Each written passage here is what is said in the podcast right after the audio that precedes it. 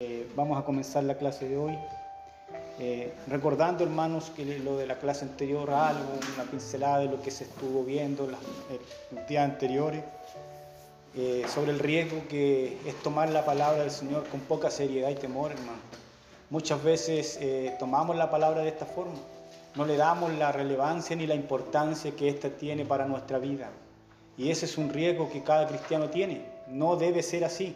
Debemos darle la importancia que ésta tiene. Se nos instaba a escudriñar la escritura y poner en práctica dicha palabra. A no invalidar estas palabras en nuestra vida.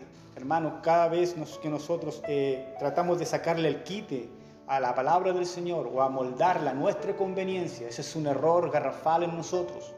Nosotros debemos ver la escritura tal cual la escritura está, vivir y buscar la voluntad del Señor, no nuestra propia voluntad a nuestra conveniencia. Dios siempre entrega una palabra donde nosotros debemos adaptarnos a ella y no nosotros adaptar la palabra de Dios a nuestra vida. Eso debe quedar muy claro en nosotros como hijos de Dios. No es posible, hermano, porque esto quiere decir que no estamos atendiendo a, a la voluntad del Señor. Estamos mirando la palabra del Señor como algo liviano y no es así. La palabra del Señor es la palabra de Dios. Y Dios es por sobre todas las cosas, es un ser que debe ser adorado, exaltado por los siglos de los siglos, hermano. No debemos moldear la escritura a nuestra conveniencia, como le decía, demostrando así una nuestra falta de amor. Eso es demostrar falta de amor y temor a lo que la palabra del Señor nos entrega. También se nos habló, y esto me quedó muy grabado, hermano, de que un amplio conocimiento no es suficiente si no se aplica en forma correcta en nuestra vida. Podemos entender la Biblia de tapa a tapa, podemos saber muchas cosas de la Escritura, pero si no aplicamos lo que entendemos, lo que hemos escudriñado, lo que hemos aprendido y hacemos de nuestra vida un ejemplo por la palabra del Señor, es en vano, hermano. Es en vano el que hayamos estado ahí horas y horas escuchando la palabra si no hay un cambio y una transformación en nuestras vidas. Es por eso, hermanos, que debemos atender a la palabra del Señor y vivirla primeramente nosotros, para poder luego exponerla a otros y que puedan también entender y llegar al conocimiento de la verdad. esto es más o menos lo que vimos la semana pasada, hermanos, y creo que fueron clases que realmente edifican la vida de un hombre y de una mujer, edifican la vida de un creyente verdadero, porque usted si está aquí hoy, es porque usted es un creyente, es porque usted tiene anhelo y sed de escuchar la palabra del Señor, ¿o no es así, mi hermano? Si estamos aquí, es por eso, no para que usted sea visto que llega hasta este lugar, porque si es así, hermano, está perdiendo el tiempo. Usted tiene que tener esa necesidad de escuchar al Señor hablar a su vida. Hermanos, vamos a estar viendo hoy, eh, me corresponde a mí el capítulo 11 del libro de Hebreos, Es un capítulo, hermanos, que nos habla de algo que es muy importante en la vida de todo cristiano. Es lo que nos convoca hoy en este lugar. Gracias a este don, nosotros estamos hoy sentados en este lugar. Si no fuese así, si no tuviéramos esto, nosotros no estaríamos, estaríamos en cualquier otra parte, menos en el lugar que hoy estamos. Y este es un capítulo, hermano, que nos habla de algo sumamente relevante, como le digo en nuestra vida cristiana. Nos habla de la fe. Una palabra tan pequeña, solo dos letras, fe. Pero es una fe que debe ser la fe verdadera, hermano. Que todo creyente profesa es la fe en Dios. Eso debemos tenerlo presente porque vamos a ver más adelante, hermanos, el significado de la fe, el cómo ve el mundo la fe y cómo ve la fe el creyente. Hay una gran diferencia. Y un ejemplo muy común, hermanos, que podemos ver, como dice el pastor Salvador, es lo que los pilotos de avión, ¿verdad? Ese ejemplo, tienen que hacer cuando están en la altura, hermano. Cuando ven que su visibilidad por las ventanas del avión, por el parabrisas en este caso del avión, comienza a ser muy difícil la visibilidad. ¿Qué es lo que tienen que hacer ellos? se van y se manejan por instrumentos, es decir, por radares. Muchos aviones mantienen radares y se llevan, ellos se, se guían por eso, porque ven que ya la visibilidad por encima de las nubes, los aviones no ven nada. Entonces ellos, en el fondo, es una clase de fe el estar manejándose a través de instrumentos. ¿Mm? Es, difícil, es difícil entender esto, pero es la realidad. Nosotros no podemos estar ajenos a esto. Sabemos, hermanos, que nosotros cuando manejamos un vehículo, todos los que manejan, usted tiene que ver por dónde va. Si usted va en un vehículo y usted no ve hacia adelante, ¿qué tiene que hacer? Usted se detiene. Ese es un ejemplo vivo de que debemos andar por la vista, como dice el pastor. Entonces, pero el avión es muy distinto. Esa es la diferencia, que ellos se manejan por un instrumento confiados de que llegarán a buen destino guiados por ese instrumento. Ese es un ejemplo de lo que es andar por fe. No sé si se entiende. Esa es la diferencia, hermanos, entre andar por vista y andar por fe. Es un ejemplo vago, pero es un ejemplo que nos sirve a nosotros para diferenciar más o menos lo que se nos trata de decir.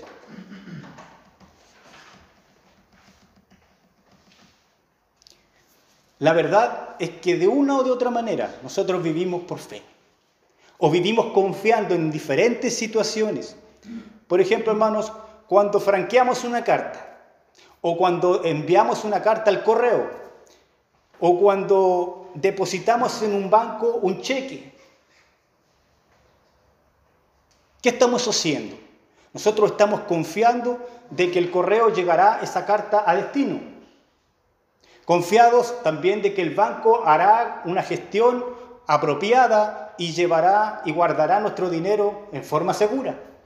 Estamos confiando y así en diferentes oportunidades. Cuando vamos al doctor, nosotros no conocemos a este doctor. El doctor nos da una receta, vamos a la farmacia, cambiamos la receta, nos da un medicamento y confiamos que ese medicamento me va a hacer bien a mi enfermedad. Estamos confiando día a día. ¿Se entiende? Eso es, eso es como vivir por fe, en otras palabras. Es por eso, hermano, que nosotros debemos entender una cosa. Lo que Dios nos trata de decir hoy es que la fe debe estar puesta en el lugar correcto. Todo el ser humano tiene fe, pero no todo es la fe verdadera. Hay una gran diferencia. Y eso es lo que vamos a ver, hermanos, para que vaya quedando más claro lo que estamos estudiando hoy. Vivimos confiando en cosas, en objetos y personas. Eso en un sentido es vivir por la fe. Y esta es una palabra muy común en el vocabulario diario de las personas. Hoy en día llamamos a nuestra religión nuestra fe, la fe evangélica. ¿Ha escuchado aquello, hermano? Llamamos a nuestra religión nuestra fe. Hablamos de ser salvos por la fe. Y una de las evidencias de una vida llena del Espíritu es la fe. Y al final del capítulo 10 de Hebreo que estudiábamos junto a nuestro hermano, se nos dice que el justo vivirá por la fe. Qué importante, hermanos, es esta palabra pequeña, pero una palabra que tiene una gran profundidad.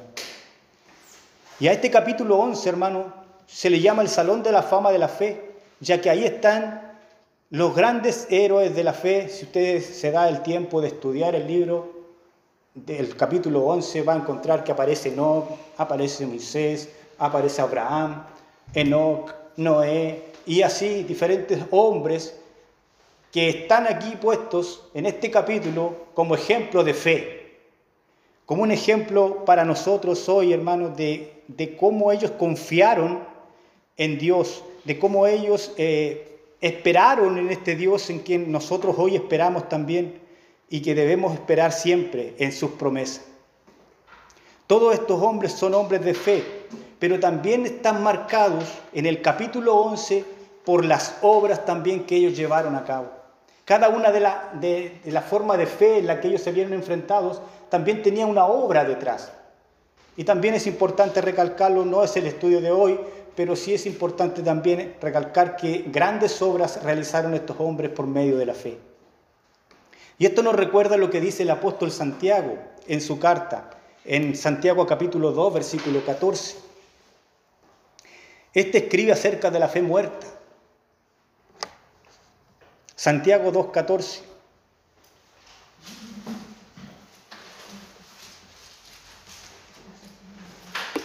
Dice, hermanos míos, ¿de qué aprovechará si alguno dice que tiene fe y no tiene obras? ¿Podrá la fe salvarle? Y en Santiago 2.18, pero alguno dirá, tú tienes fe y yo tengo obras. Muéstrame tu fe sin tus obras y yo te mostraré mi fe por mis obras. La fe muerta. ¿Cuál es la fe, muerta según Santiago? Es creer en Dios sin obedecer sus mandamientos. Esa es una fe muerta. Y tal como lo escribió Santiago, ¿tú crees que Dios es uno? Bien haces. También los demonios creen y tiemblan. ¿Se da usted cuenta de algo aquí, hermano? Los demonios también creen y tiemblan, cosa que muchas veces el ser humano cristiano no lo hace. Hermanos, nosotros debemos tener presente una cosa, que esta palabra, hermanos, para nosotros debe ser algo muy importante. No podemos mirarla como algo liviano. Es algo que nos afecta directamente a nuestra vida cristiana. Dice Santiago 19, 2.19, mas quieres saber, hombre vano, que la fe sin obras es muerta. Y al igual que Santiago, hermano, el apóstol Pablo sabía que la fe viva está acompañada de servicio, obediencia a Dios y a sus mandamientos. Y aquí debemos poner mucha atención, hermano. Y quise recalcar esto porque, porque es importante, hermanos.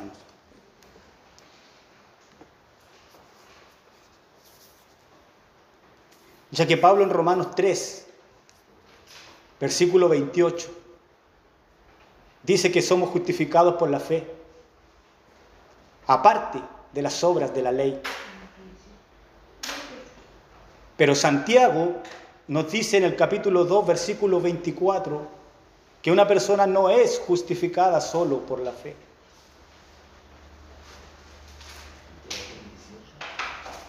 ¿Ve cuál es el problema aquí? Pablo nos dice en Romanos 3:28 que somos justificados por la fe, aparte de las obras de la ley. Y Santiago dice en capítulo 2, versículo 24, que una persona no es justificada solo por la fe. ¿Cuál es el problema acá? ¿Cómo podemos entender esto? Santiago dice algo y Pablo dice otra cosa distinta. ¿Es eso lo que la Biblia dice? Sabemos que la escritura no se puede contradecir. Entonces, ¿qué quiere decir Pablo y Santiago aquí? Y vamos a ver esto, hermano, porque es importante que lo tengamos presente.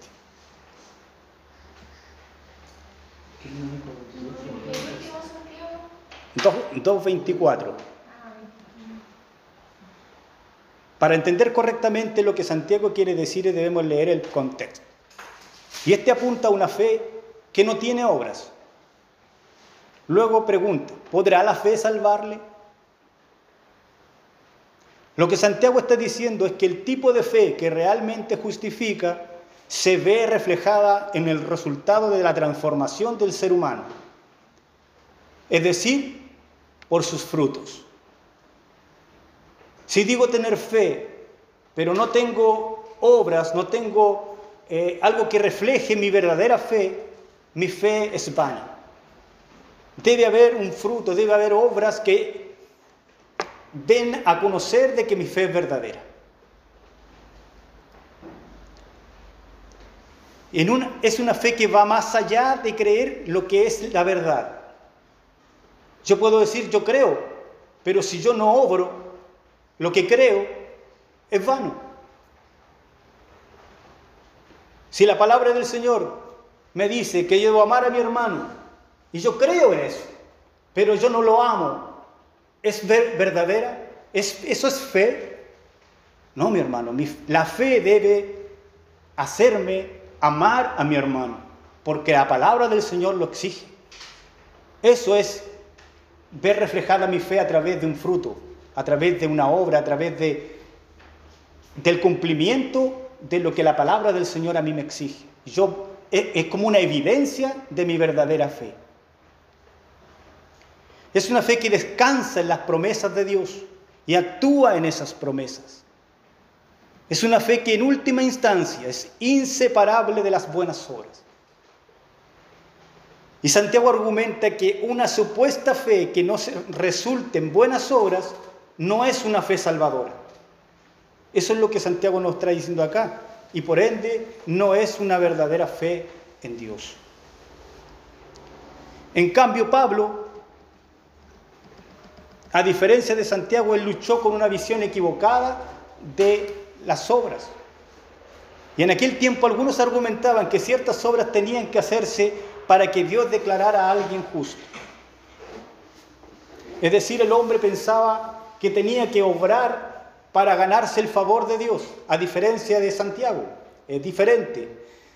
Tenían que luchar por hacer cosas para agradar a Dios, para obtener el favor de Dios y que fueran justificados por medio de sus obras. Y Pablo les hacía entender lo contrario, que no era por las obras, sino por la fe en Jesucristo.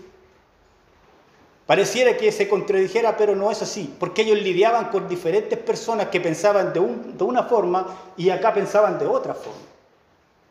Y es por eso que nosotros debemos entender, hermanos, que en lo que respecto a Pablo, él lidiaba con este tipo de gente, pero Santiago era al revés. Santiago veía personas que siempre decían tener fe, pero no tenían obras. Y Pablo al revés. Pablo lidiaba con gente que decían que querían salvarse por obras y hacer cosas, pero sin fe. Sin entender que en Jesucristo somos salvos por la fe. Entonces hay hay ese contraste, es distinto eh, eh, eh, cada una de las posturas que aquí Pablo y Santiago tenían. No sé si se entiende, hermano, soy un poquito enredado. yo también estaba pensando lo mismo que te estaba explicando, porque yo no lo había visto también el pasaje de esa manera.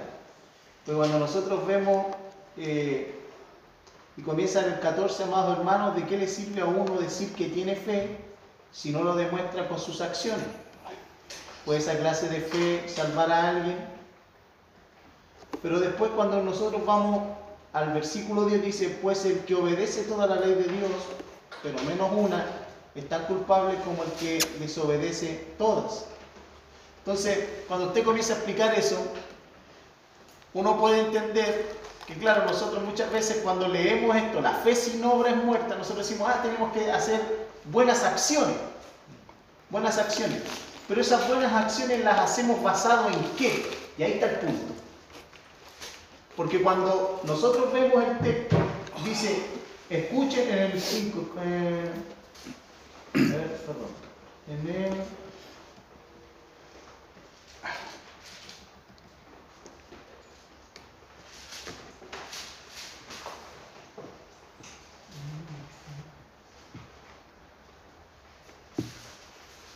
No la estaba grabando. Y tan bien que me salió.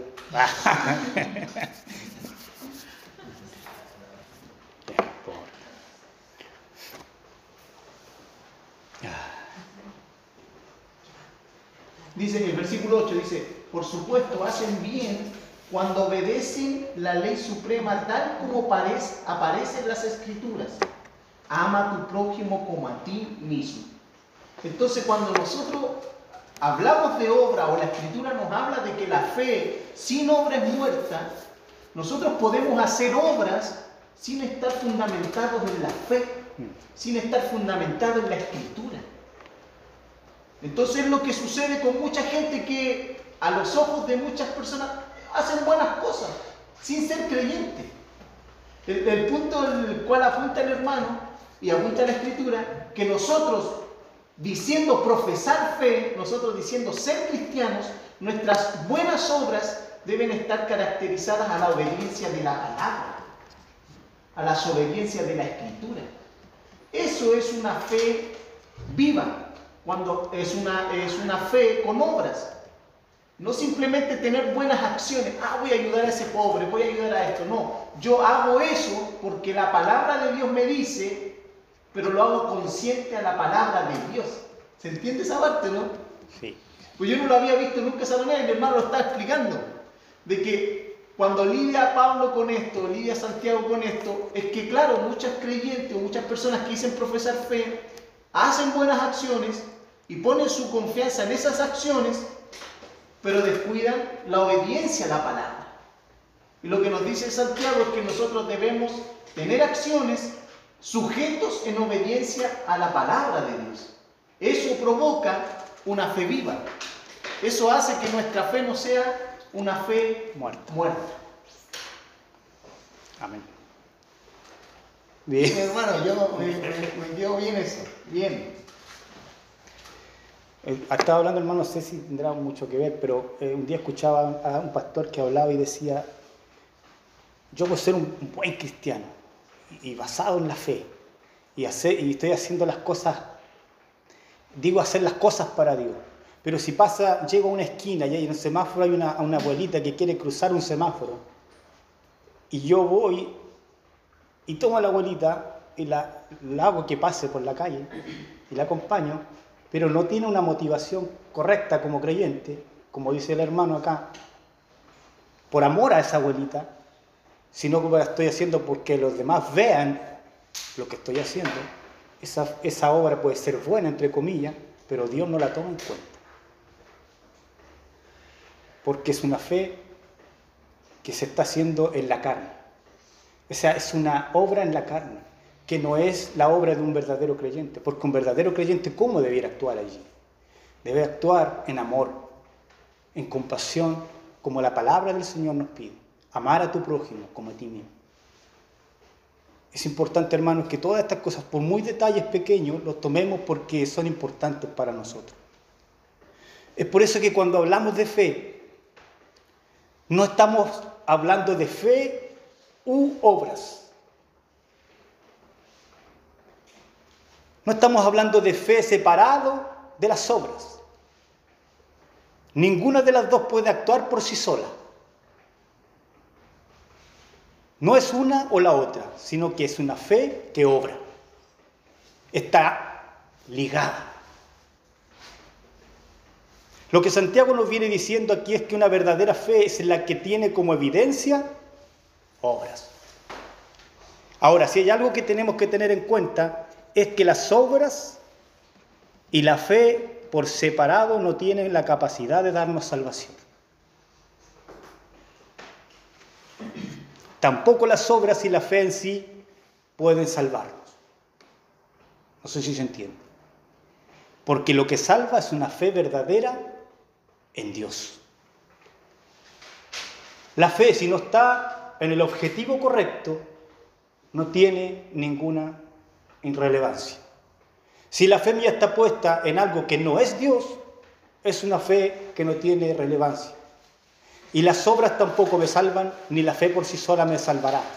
¿Qué me salva a mí? La fe verdadera en Dios. Es Dios el objeto de esa fe.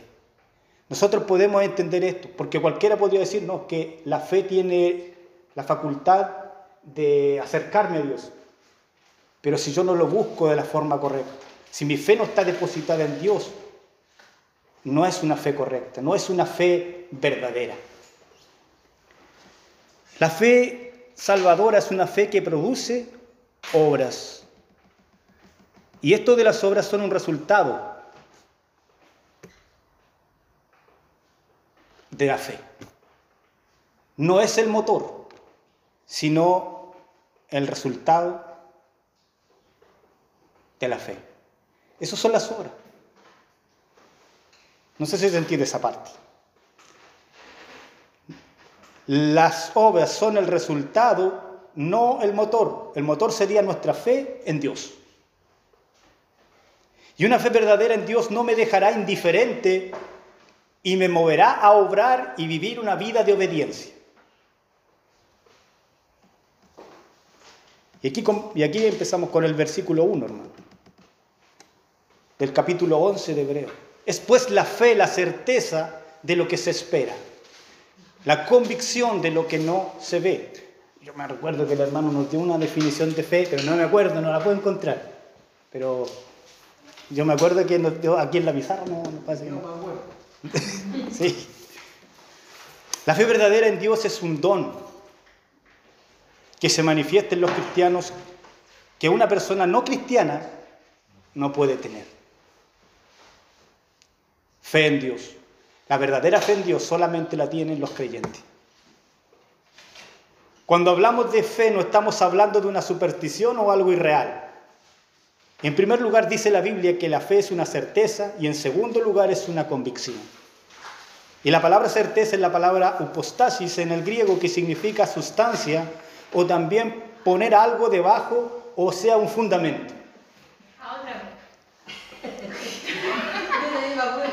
La palabra certeza es la palabra upostasis con H. Certeza es La palabra upostasis en el griego.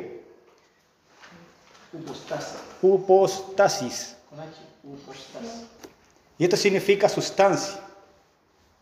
Poner algo debajo o un fundamento.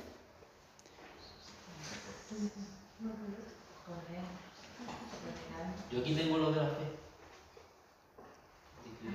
¿Lo tiene? Dice, la fe se hace sin discutir ni cuestionar. Ahí está, pagan. ¿Está bien? Mi parte.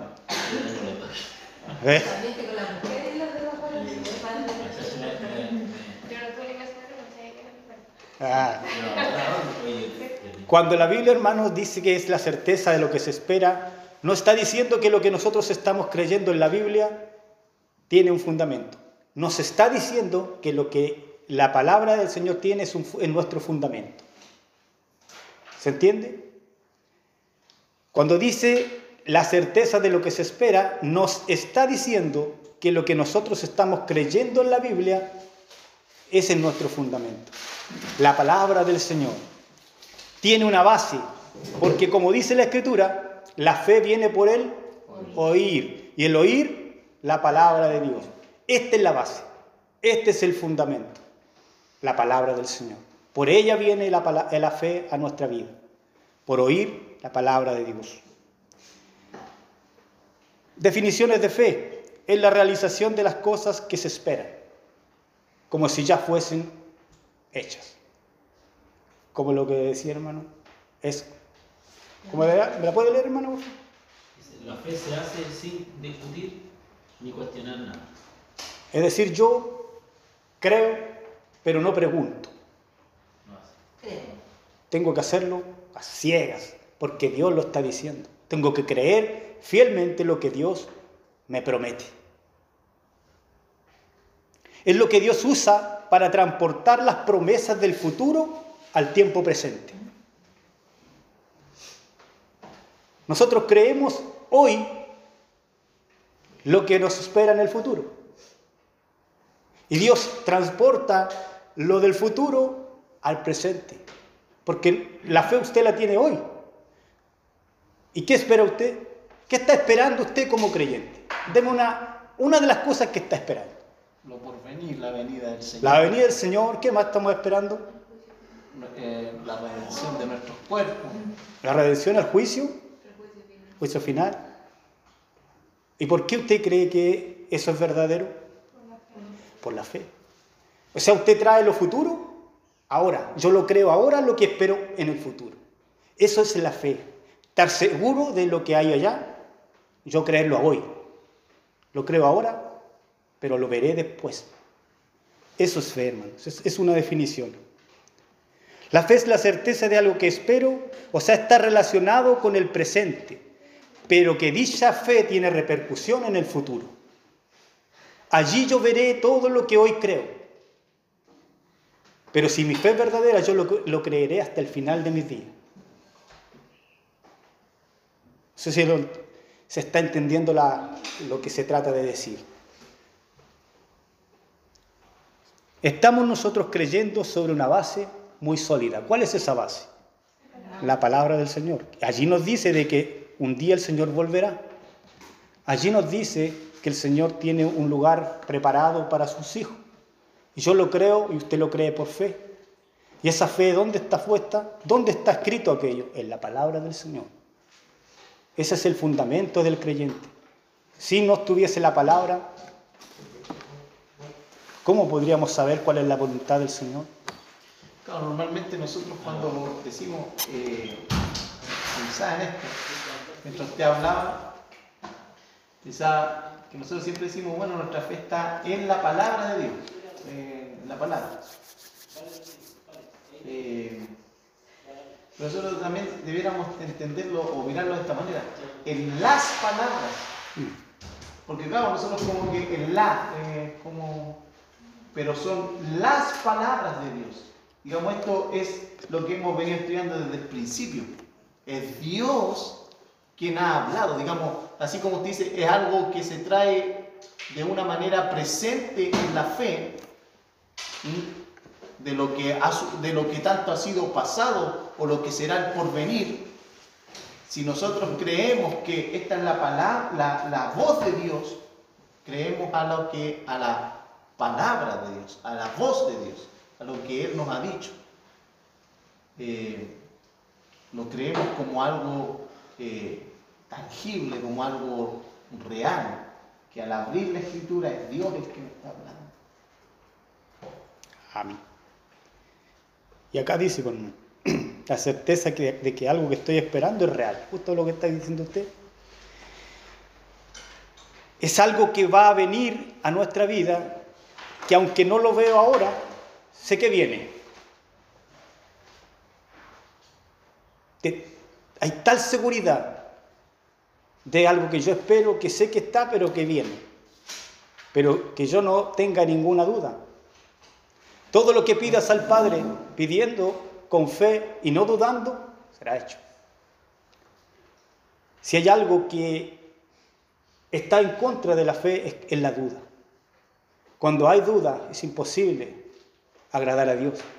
La fe, sin fe, es imposible agradar a Dios. No es una esperanza incierta en aquello que tal vez pudiera o ojalá sucediera. Porque la esperanza yo puedo tenerla en algo que puede llegar a suceder como no puede llegar a suceder. La fe no es eso. La fe es estar seguro de que va a suceder. Es algo real. La fe no es insegura ni ambigua. Y me tomé el tiempo de ver lo que significa la palabra ambigua porque no sabía. Y es significa algo que no actúa con seguridad o firmeza. Lo escuché dije yo, tengo que saber qué es la palabra ambigua, si no, ¿cómo los pongo? ¿Mm? No tiene seguridad ni firmeza. Por lo tanto, la fe no es una fe insegura. La fe es segura, es una convicción concreta. Es la confianza sólida, inquebrantable en Dios que se edifica en la seguridad de que Él es fiel a sus promesas. ¿En quién está puesta tu fe, hermano? ¿En quién está puesta su fe?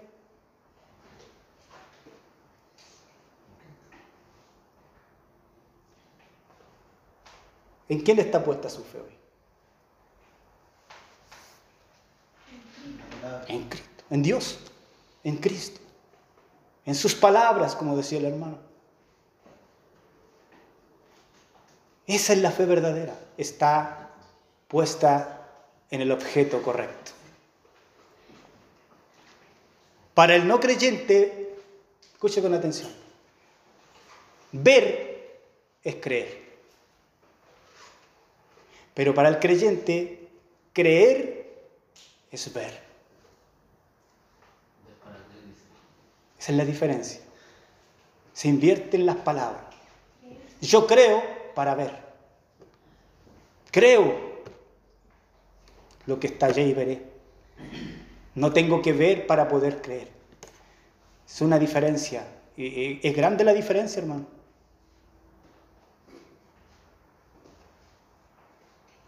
Yo no he visto a Cristo, ¿usted lo ha visto?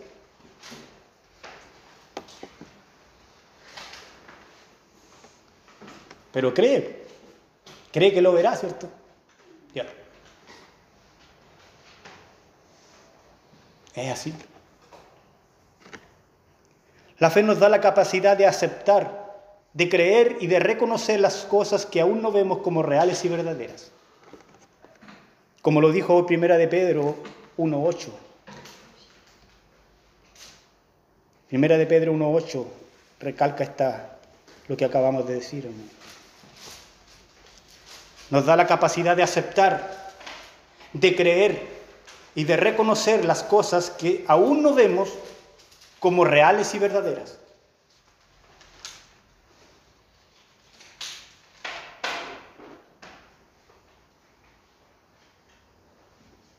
Mara Rocío, ¿lo puede leer, por favor? Uno ocho, ¿cierto? Sí. A quien amáis sin haberle visto es en quien creyendo, aunque ahora no lo veis, os lográis un gozo inefable y glorioso. Amén. Amamos a Dios y no lo hemos visto. Amamos a Cristo y nunca lo hemos visto. Pero creemos en Él, aunque no lo vemos. Nos alegramos con gozo inefable y glorioso. Un día veremos al Señor. Esa es nuestra fe. Una fe inquebrantable en las promesas del Señor. Alguien dijo un día, la fe es el título de propiedad que garantiza las cosas esperadas. O sea, ya tener el certificado de propiedad de algo que estoy esperando en mis manos. Total garantía, total seguridad. Estar convencido de algo que todavía no he visto. Porque qué gran cosa es estar convencido de algo que ya he visto. Pero cuando hablamos de las cosas hacia adelante, es cuando empieza a operar ese tipo de fe verdadera. ¿Qué hacía Abraham? ¿Qué esperaba Abraham? Todos estos hombres esperaban una ciudad celestial. Esperaban lo que venía, cuyo arquitecto y constructor es Dios. Ahí en el capítulo 8, en el capítulo 11, usted lo puede leer después. Los grandes hombres de fe.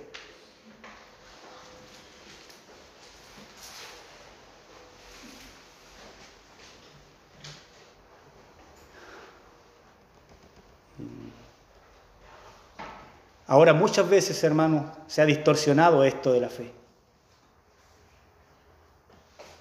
Y hoy en día es muy común escuchar, yo creo que usted lo ha escuchado también, igual que yo, a una persona que no es creyente y dice, bueno, yo tengo fe que mi hija va a llegar muy lejos en su vida. Tengo mucha fe de que te va a ir bien en lo que estás emprendiendo. Tengo fe que ese avión no se va a caer, sí que súbete. Y así distintas expresiones que escuchamos en el mundo. Eso es fe.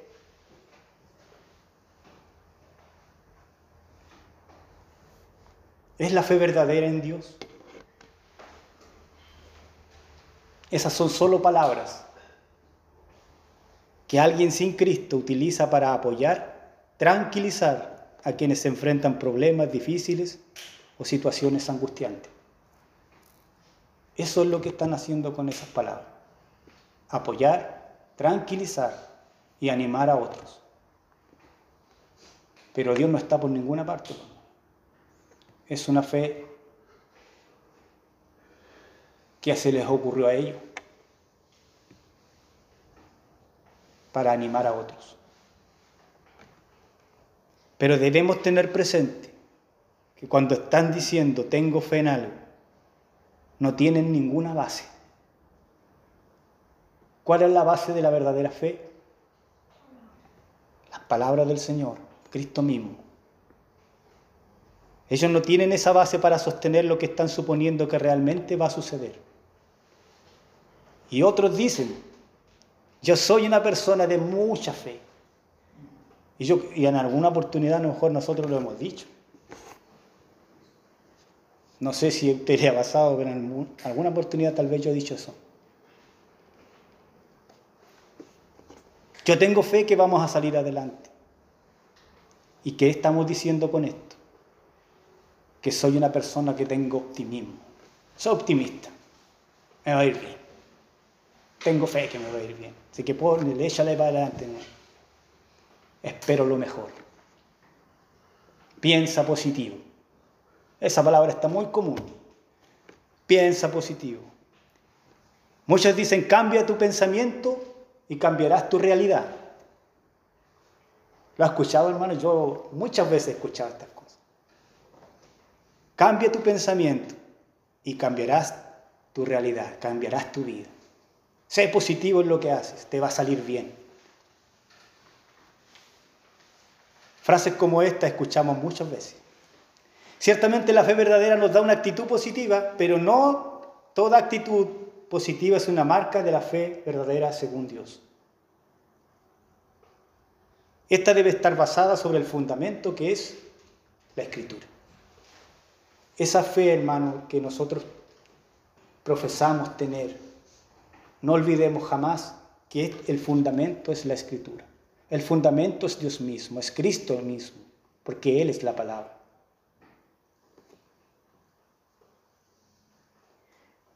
Ahora, hermanos, es importante ver un asunto que está muy común en estos días también. Y si usted se ha, metido al YouTube, en algún momento me va a entender. Se ha levantado un movimiento llamado Proclama y Reclama, que se hace popular. Es un movimiento muy peligroso, porque crea confusión y mucha frustración en la vida de las personas. Porque hay muchos que han reclamado y han proclamado muchas cosas, pero ninguna de ellas se ha cumplido. Ahora, ¿qué pasa por el hecho de que no se cumplan? Terminan alejándose y dejando de tener fe en Dios. A muchos creyentes les ha pasado. Simplemente porque quieren que Dios haga una cosa que Él nunca ha prometido en la Escritura. Yo proclamo esto con mis labios y tiene que cumplirse. Eso es lo que se le está inculcando en muchas iglesias. Declara esto y eso se te hará realidad. Eso es lo que la Biblia nos enseña, hermano. Debemos tener cuidado con lo que estamos escuchando o con lo que vemos. Créelo en tu corazón, dilo con tu boca. Ese es el principio de la fe. Puedes tener lo que dices. Eso le dice. Ese es el principio. Créelo, decláralo. Y esta frase lleva a iglesias de manera camuflada, hermanos, se introduce allí con ese decláralo, confiésalo, decrétalo, profetízalo. Y todo lo que crees y proclamas, lo acabas trayendo a la realidad yo voy a lograr esto. Lo voy a lograr. Y lo logra, según ellos. Si sigues proclamándolo, lo vas a lograr. ¿Qué significa esto? Que se está animando a la gente, pero sin un fundamento, dándole a la gente lo que la gente misma quiere escuchar. Una actitud positiva que lo ayude a salir del fango que se encuentra. Si tú dices necesitar un trabajo, declara que tienes trabajo y llegará el momento que tendrás trabajo. ¿Quieres un automóvil cero kilómetro? Pídeselo a Dios y Él te lo dará.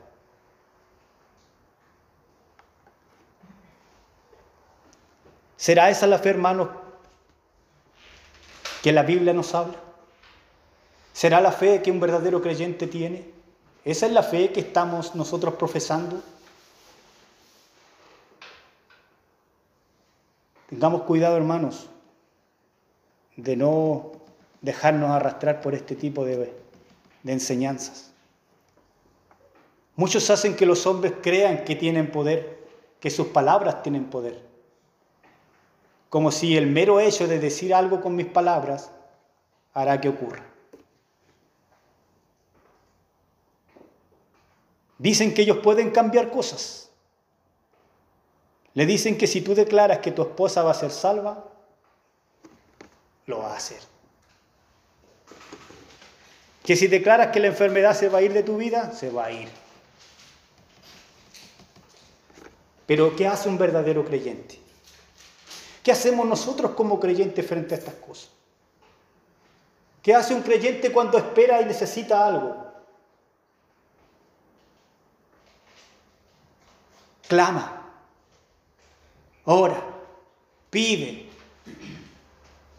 ruega a Dios, se humilla, pide con sinceridad según la voluntad de Dios. Y si Dios quiere, dará lo que pedimos. ¿Qué estamos diciendo? Estamos declarando que Él es el Todopoderoso, que Él es el Rey, que Él tiene toda autoridad. Ahí la palabra declarar sí corresponde, porque estamos refiriéndonos a Dios, hermano. Él declara en su palabra, Él decreta en su palabra. Él es el único, el Dios de pactos, hermano. El único que puede pactar es Dios. Y hoy en día se escucha mucho, pacta con Dios. Pero un pacto solamente Dios pacta con el hombre, porque Él tiene la capacidad de cumplir con sus promesas. Él nunca dejará de cumplirlas. La fe no es que pase lo que yo quiero, sino lo que Dios quiere. Porque Dios es quien todo lo puede. No es que la, fe mueve la mano de Dios. ¿Podrá la fe mover su mano?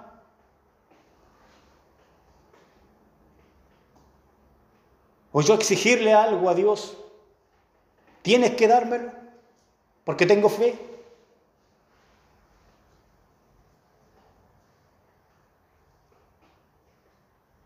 Como lo hacía una cantante con, con Julio Melgar, ¿se acuerdan?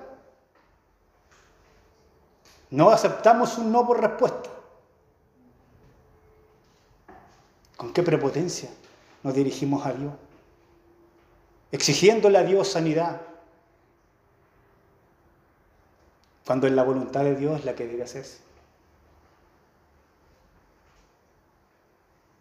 No es nuestra voluntad, es lo que Dios cree.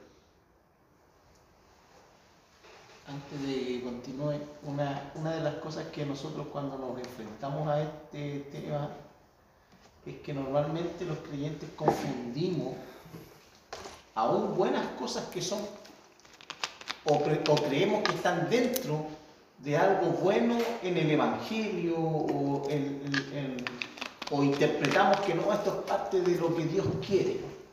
Por eso así vamos a, Señor, hágalo, Señor, hácelo. Y, nosotros muchas veces nos dejamos eh, mover por nuestra buena intención, aún, aunque nosotros no lo decimos abiertamente, pero aún en busca de nuestro propio bienestar. Porque muchas de esas cosas del decretar, del declarar, de, del, llamar las cosas con nuestras palabras a que sean una realidad, eh, tienen eh, escondido eh, nuestro propio bien, en buscar nuestro propio placer, nuestras propias, nuestros propios anhelos, y, y dejar de lado a Dios, que es el que tiene siempre una buena voluntad para aquellos a los cuales Él ha llamado. Entonces, nosotros muchas veces incurrimos por error, por ignorancia, eh, en tales prácticas porque omitimos la realidad de que Dios es soberano. Y olvidamos que Dios hace como Él quiere. Entonces, ¿por qué lo digo? Porque estos días que yo fui a, disculpe que le robe este, fui al seminario de allá de, Molina, hablaron sobre la doctrina eh, arminiana, que es una de las doctrinas que los wesleyanos practican.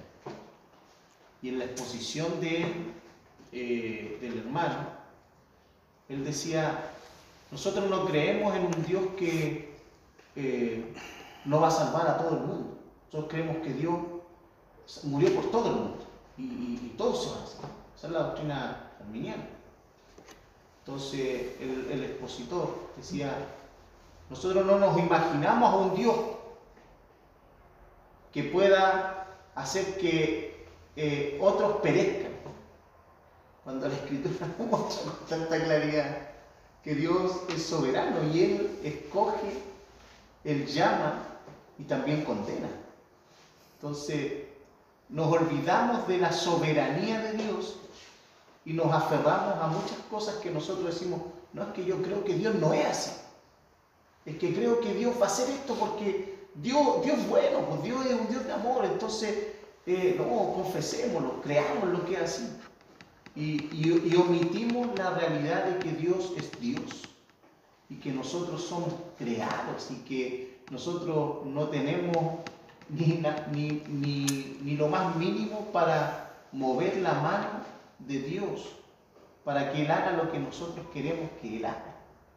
Y, y eso es una tendencia tan grande que está dentro de las iglesias, tan camuflada, porque nosotros decimos en el nombre del Señor.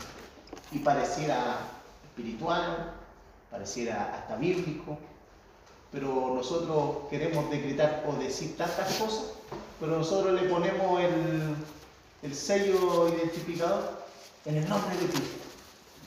Pero en el fondo, detrás de, eh, anterior a, eso, está solo en, bu- en buscar nuestro propio bien, nuestro propio beneficio. Y, y bueno, hermano va a seguir, pero nosotros vamos, vemos en todo este capítulo 11 lo que decíamos ayer en la oración. Eh, todos estos hombres de fe no recibieron las promesas y son catalogados como hombres de fe.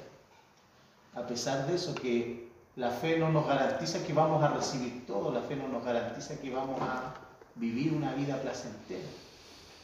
Entonces, ahí cuando entendemos que Dios es tan soberano, que nosotros tenemos que saber ocupar nuestro lugar delante del Dios vivo. Y eso es algo que el conocimiento de la palabra y esta misma clase nos hace reflexionar. Quizás hay muchas prácticas que a veces, vuelvo a repetir, que nosotros a veces por ignorancia o por, por descuido, por no, por no considerar eh, estas cosas que, que tienen que ver con la eh, naturaleza de Dios. Y cuando nosotros perdemos la naturaleza de Dios, perdemos la realidad de quién es Dios para nosotros. Y podemos manipular a Dios o falsear a Dios de muchas maneras. Amén. Como decía el hermano, no es que la fe mueve la mano de Dios. ¿Cuántas veces hemos escuchado esta frase? Voy a dar un ejemplo, hermano, acá que tengo para que veamos más o menos lo que, lo que quise decir al principio. Dice, ¿qué pasa si un hombre mueve la mano de Dios para un lado y otro con la misma fe para otro lado? ¿Para dónde irá Dios? ¿A quién Dios responderá? ¿Qué pasa si yo tengo un terreno, un ejemplo, y no llueve durante algún tiempo y este sábado yo necesito que llueva, porque se me está secando la cosecha y yo oro con mucha fe para que no llueva, o para que llueva en este caso. Pero ¿qué pasa si en la misma ciudad se casa una pareja al aire libre y le piden a Dios, un creyente, para que no llueva porque se van a casar? ¿Va a llover o no? ¿Que acaso es una competición? ¿Quién haya pedido con más fe gana? ¿Eran los dos creyentes? ¿Sí? ¿O va a pasar lo que Dios quiere que pase? Va a pasar lo que Dios es soberano, decía el hermano. Ahí se ve quién tiene el sartén por el mango. Es Dios, por mano. Es Dios que va a hacer lo que Él estipule que es conveniente. Es Él el que tiene el amplio dominio sobre toda la creación. Por eso nuestra fe no puede mover su mano si no está dentro de su voluntad.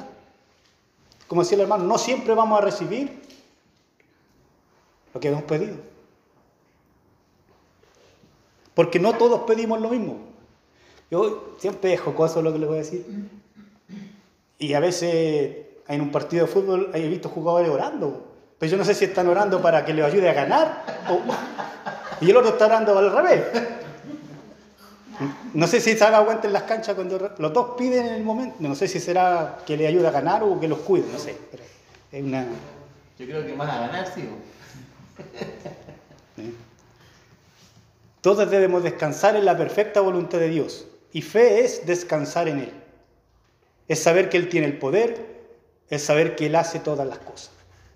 Eso es fe, hermano. Es descansar en Dios. A pesar de que yo pida tantas cosas, Dios hará lo que conviene, no las que yo quiero. Entonces debo entender de que es su voluntad la que predomina, no lo que yo anhelo, porque no siempre recibiré lo que pido. Otros enseñan que tú tienes que decir siempre estoy bien. Si alguien te pregunta cómo estás, en victoria, hermano. ¿Ah? Pero tu hijo está muerto, no importa. Yo estoy en victoria. Tú estás destrozado, hermano. Se te murió el hijo. No, pero no traigo derrota a mi vida con mis palabras. Y vemos creyentes que dicen, no digas eso, no declares eso para tu vida.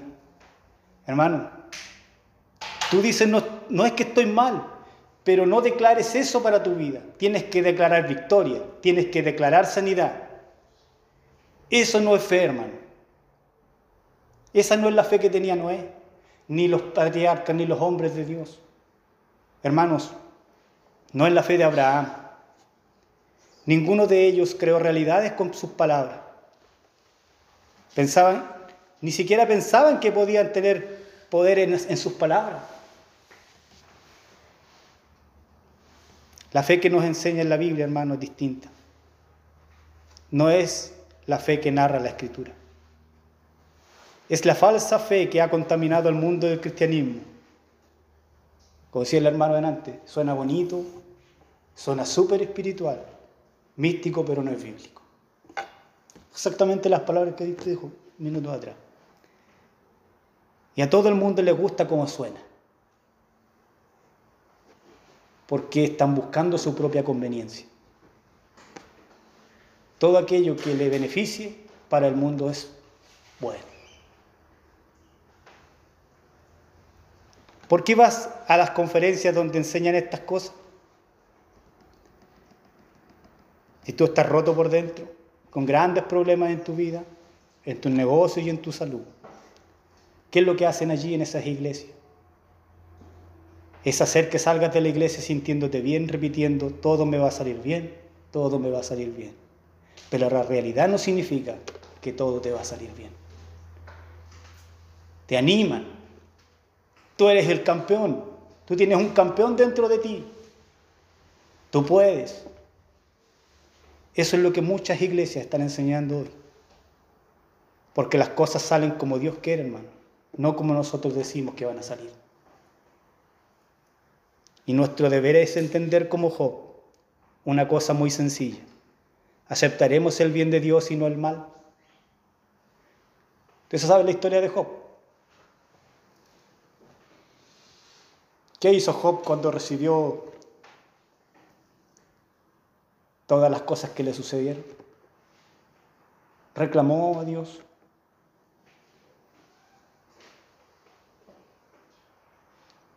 Siguió confiando en su Señor. Y las palabras de Dios a Job, no has considerado, mi siervo Job, hombre temeroso, hombre recto. ¿Podrá decir Dios de eso de nosotros esas palabras? Un hombre íntegro que confía hasta el final en su Señor.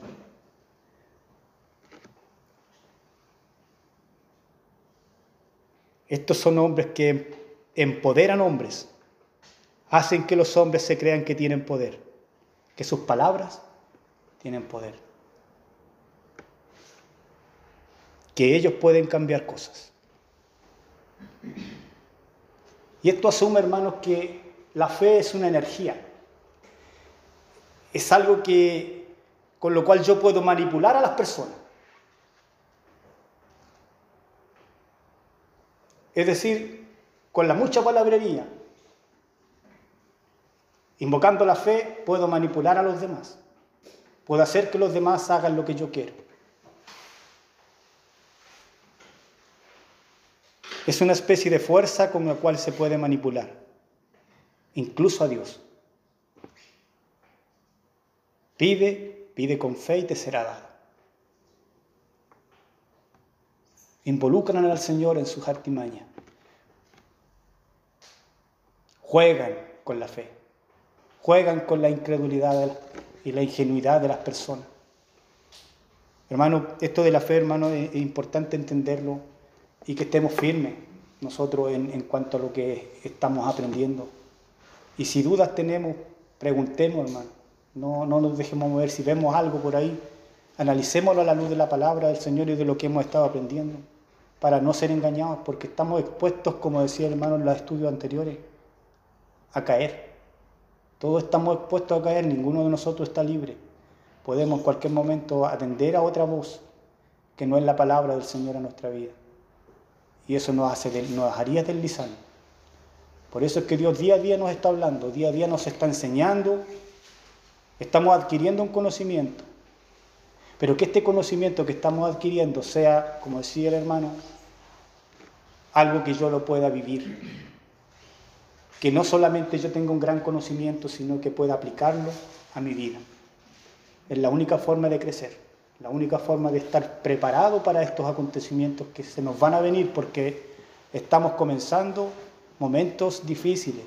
Más adelante no sabemos lo que vamos a tener que, eh, vivir, pero sí estamos firmes en el fundamento que es la escritura. Hermano, seguro no nos va a mover nada.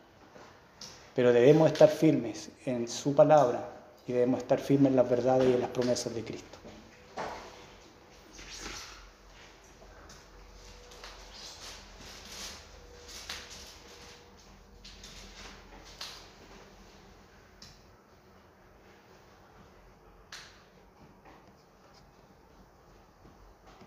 Dice, porque Dios no ha dicho que tú vas a lograr todo lo que tú quieres. Dios no ha dicho que te van a dar el trabajo solo porque tú lo declaras. Tampoco Dios ha dicho que te va a dar un auto último modelo si tú lo declaras. No ha dicho que vas a ser sano necesariamente. Y tampoco ha dicho que vas a ser feliz en esta vida. Todas esas cosas son las que se prometen. Pero aquí Dios nos está diciendo que no necesariamente. Lo que Dios sí ha dicho es que Él va a estar contigo cuando estés enfermo. Él va a estar contigo cuando estés en pobreza. Él va a estar contigo cuando estés en angustia. Ya que su palabra dice, en el mundo tendréis aflicción. Pero lo que Él dice es que confiemos que Él ha vencido al mundo. Esta es la promesa de Dios. Todo aquel que quiere vivir piadosamente va a sufrir persecución. Mi fe no es para ser sano sino para que en mi enfermedad cree que Dios no me ha abandonado. Porque Él dijo, yo estoy con vosotros todos los días hasta el fin del mundo. ¿Se puede ver la diferencia entre una fe y otra? Si es que se le puede llamar fe a la otra. Una es espectacular. Pero la verdad es que ciertos hombres que sanan por fe tienen ese poder, ¿por qué no están en los hospitales? ¿Usted ha escuchado eso? Están en las campañas al aire libre declarando sanidad. Y en lugares que necesitan no están. Es extraño. Es raro que no estén ahí. ¿O será porque acá está todo es un montaje? Porque muchas veces se ha visto, hermano, que personas que han recibido sanidad en una campaña están en todas las campañas la misma persona. Y la misma persona pasa adelante para ser sanada de la misma enfermedad. Todas esas cosas son las que están aconteciendo en este último tiempo. No estamos diciendo que Dios no hace milagros hoy. Dios puede hacer milagros, pero no siempre lo hace. Parte de la fe es aceptar que su voluntad es buena, agradable y perfecta. Y no siempre Dios hará lo que pidamos. Y si Dios dice, enfermo me sirves más, eso es bueno, agradable y perfecto, aunque para mi carne sea doloroso. Pero es agradable porque es la voluntad de Dios. Eso es fe. Ahí entonces opera la que es la, es la certeza de lo que se espera. Estoy enfermo, pero sé que Dios un día, aunque muera, me va a levantar del polvo. ¿Cuál es su fe, hermano? Que un día usted se levantará a resurrección. Si muere, sabe que tiene un lugar y que un día Dios le levantará para vida eterna. Lo sé y no necesito estar sano para creer. No importa la condición en la que esté, mi fe es firme en lo que Dios ha dicho. Ese es el tipo de fe bíblica.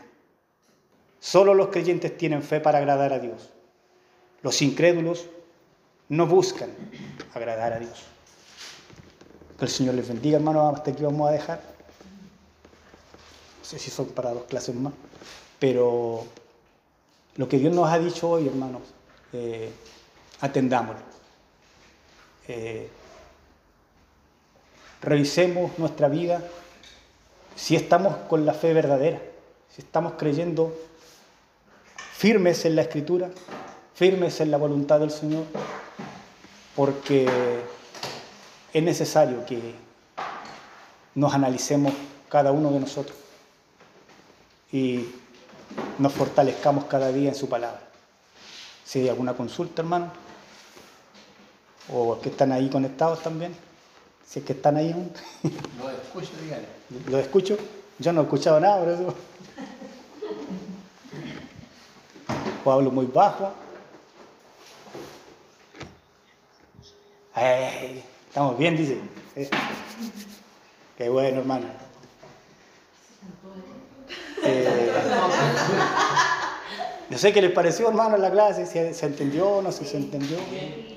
Eh, una, una, por ejemplo, mm, no, no se nos dice que no podamos pedir, pero si hay algo que tenemos que tener claro es que no todo se nos va A conceder. a conceder. Y que más, y que más adelante venía algo así, pero viene más adelante. pero, pero, sí, Lo que pasa es que cuando se habla, pues digo que a veces un principio eh, no debe, ese principio, transgredir otro, porque dejaría de ser un principio viable.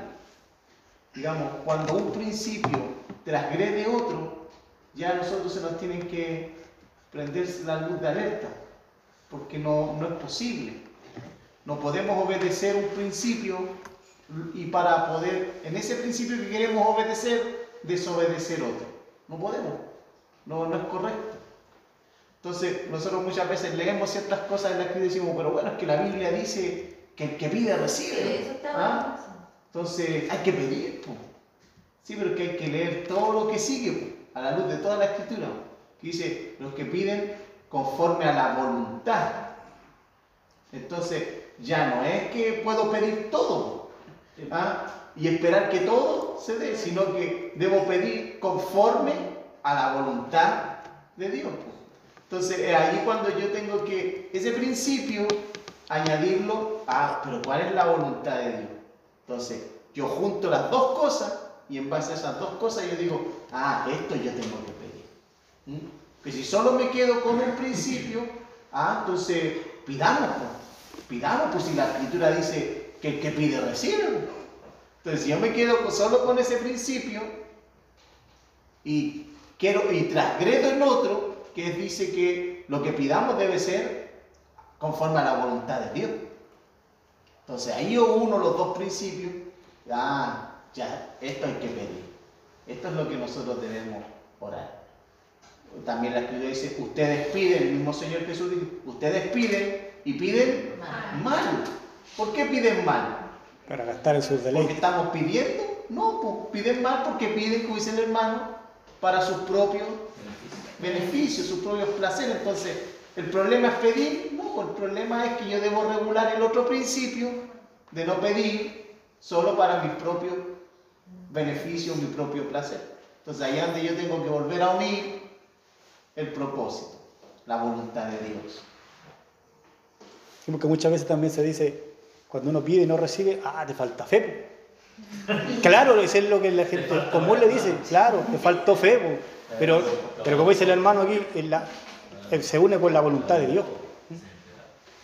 Y que normalmente lo que el hermano le dio una pinceladita es con referente a lo que eh, el, el evangelio moderno, que así se le conoce, el evangelio moderno eh, ofrece, el evangelio moderno ofrece eh, a la oferta y la demanda de los que quieren seguirlo. Entonces, por eso el Evangelio moderno eh, lo promueven de que ven, eh, trae esto, Dios te dará esto otro, eh, pacta, porque Dios es un Dios de pacto, claro, pero cuando nosotros vemos la escritura en cuanto al pacto de Dios, de acuerdo a lo que nosotros hemos aprendido, ¿cuáles son los pactos de Dios?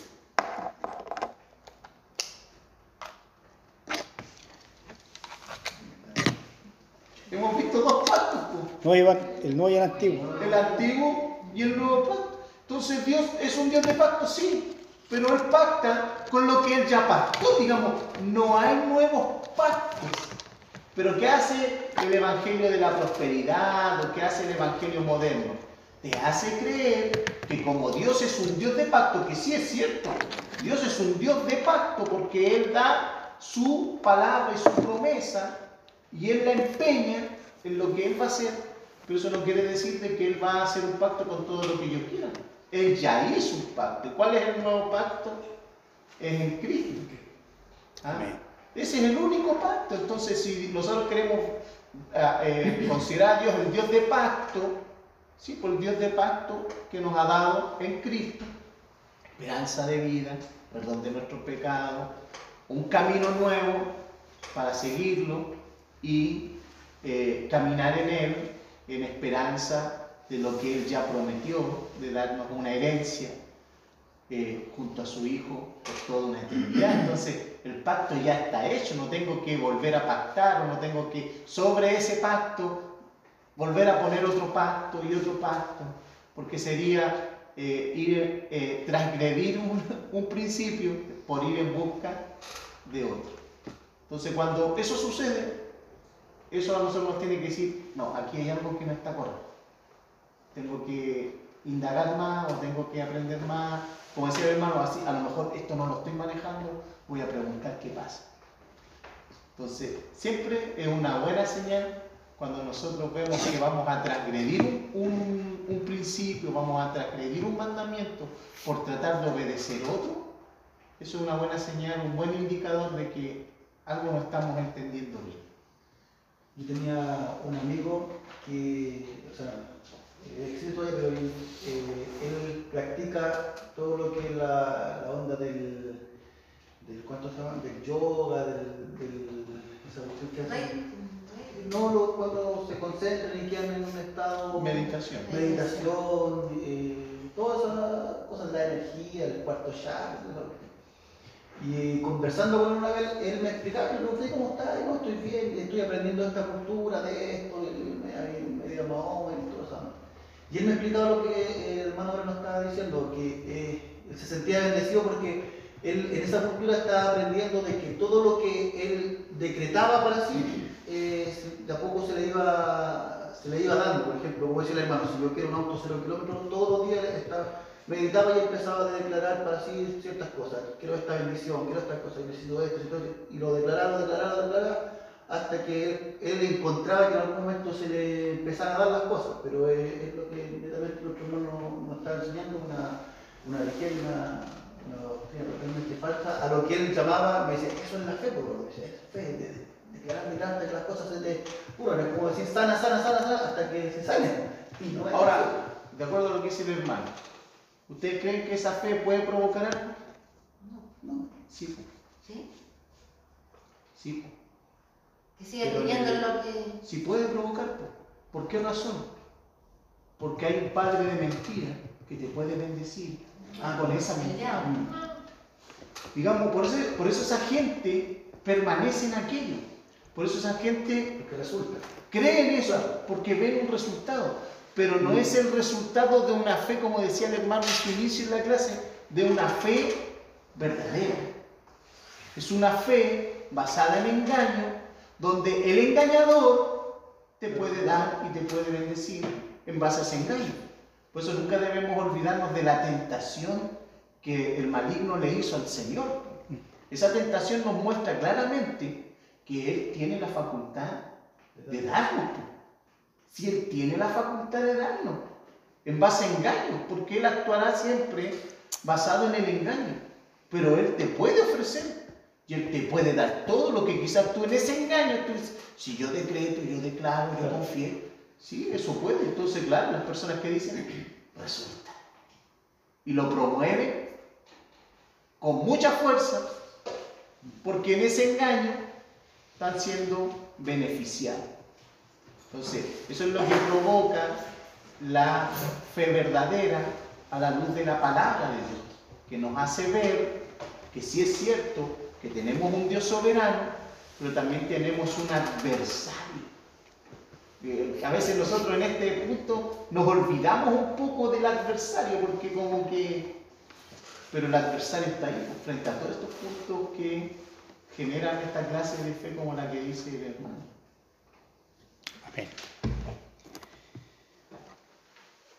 Las 12. No.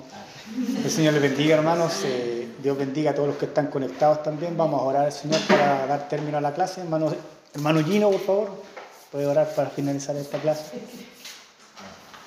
Padre, en esta hora te damos gracias, Señor, porque nos voy a estar un día más. Gracias, Señor. Aprendiendo de tu palabra. Gracias te damos por esta bendición, Dios mío, que es para nuestra vida. Creemos y confiamos de que Amén. siempre que estamos en estos momentos es de bendición para nosotros. Señor. Amén. También para poder bendecir a otras personas. Gracias te damos por estos minutos, Dios mío, por las personas que están también en sus casas, Amén. por el profesor, Dios mío, por las personas que vienen de lejos. Creemos, Dios mío, y, y confiamos de que tú haces todas las cosas posibles, Dios mío. Quizás un día de lluvia, pero estamos acá para poder aprender, para poder, Dios mío, ser bendecidos. Gracias te damos en esta hora, en el nombre de Jesús. Amén. Amén. Amén. Que el Señor les bendiga. Eh, a todos los que están conectados, tengan buena noche. Amén. Se- No se desconecta. no se desconecte sin despedirse de sus hermanos. A ver si escucho algo. Buenas noches, que estén bien, bendiciones. Que estén bien, que descansen, bendiciones. Gracias. Sácame esta cosa. Me tiene la oreja como.